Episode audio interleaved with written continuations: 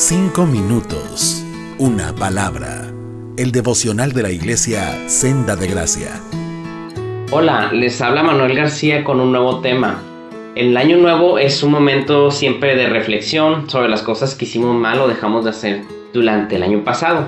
La llegada de un año nuevo también llega a avivar nuestros anhelos, propósitos, es un nuevo comienzo. Y siempre entre los propósitos más comunes está hacer ejercicio, ahorrar para un viaje, aprender algo nuevo, pasar más tiempo con mi familia. Y entre supersticiones más comunes están la ropa interior amarilla que atrae la buena suerte a tu vida, o la ropa interior color rojo que supuestamente es para atraer el amor este año, o las maletas para poder viajar durante todo el año, o comer 12 uvas, que es una popular cábala, para pedir un deseo por cada uva para atraer la buena suerte. Y bueno, habiendo dicho esto, abundaremos en este versículo del libro de Jeremías capítulo 29, versículo 11, en la nueva traducción viviente dice, porque yo sé los planes que tengo para ustedes, dice el Señor. Son planes para lo bueno y no para lo malo, para darles un futuro y una esperanza.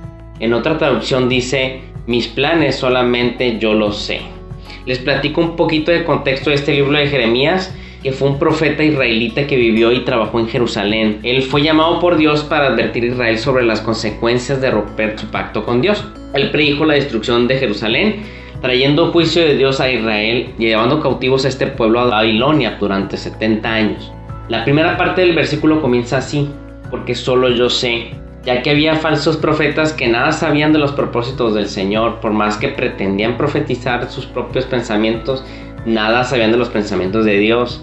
También era un a los, a los judíos que no tenían pensamientos de paz, sino de mal porque Dios se los había llevado cautivos a Babilonia. Y como vemos aquí, pues Dios claramente nos está indicando lo que quiere, que confiemos en sus planes, que solo Él sabe qué es lo que nos conviene.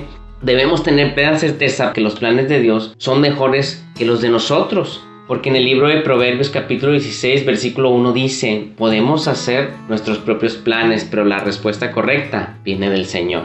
Y con esto no estoy diciendo que sea malo bajar de peso, comprar una casa o alguno de los propósitos que les mencioné al inicio, sino que sus planes, los planes del Señor son mejores para nosotros siempre. Siempre que vamos a tener un propósito, Dios debe ir primero y por delante. Imagínense que todo lo planeamos así. Vamos a hacer una dieta no por vanidad, sino porque es el templo del Espíritu que es nuestro cuerpo, que debe ser una ofrenda a nuestro Señor o saldré de deudas porque Dios así me lo demanda en su palabra y no porque vaya a decir la gente de mí. O pasaré más tiempo con mi familia porque así me lo pide Dios y para su honra. O mejor aún, los que nos congregamos en senda de gracia, en nuestra iglesia, tal vez Dios nos esté hablando este año para involucrarnos más en actividades de nuestra congregación. La iglesia ha crecido y la demanda por servir es muy alta. Dios nos dio dones para que los usemos. O tal vez tú seas muy bueno para dar clases a los niños, por ejemplo. O Dios nos dio el carisma y actitud para recibir visitas cada domingo, para servir. O tal vez Dios nos dio el don de predicar la palabra en campos agrícolas, en el hospital pediátrico. Por qué no, ser misionero en otras naciones. Dijo el pastor Edgardo Torres alguna vez, no vivas diciendo el otro año me dedicaré más al Señor. Hazlo hoy, dedícate hoy, vive para el Señor hoy, el mañana no sabes qué pueda traer. Entonces tengamos en cuenta que Dios nos dio un don para ponerlo en práctica.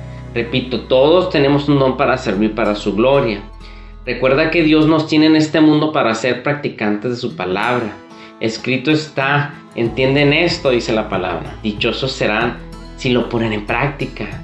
También la carta de 1 Pedro abunda mucho en esto de los dones que dice, Dios en su gran variedad de dones espirituales les ha dado un don a cada uno de ustedes. Úsenlos bien para servirse los unos a los otros. Entonces empecemos hoy a vivir una vida dedicada a Dios de servicio al prójimo. Hermano, espero que pongamos a Dios primero en todo y en nuestros planes en este 2023 también y que podamos confiar en su santa voluntad, pase lo que pase. Dios te bendiga. Cinco minutos, una palabra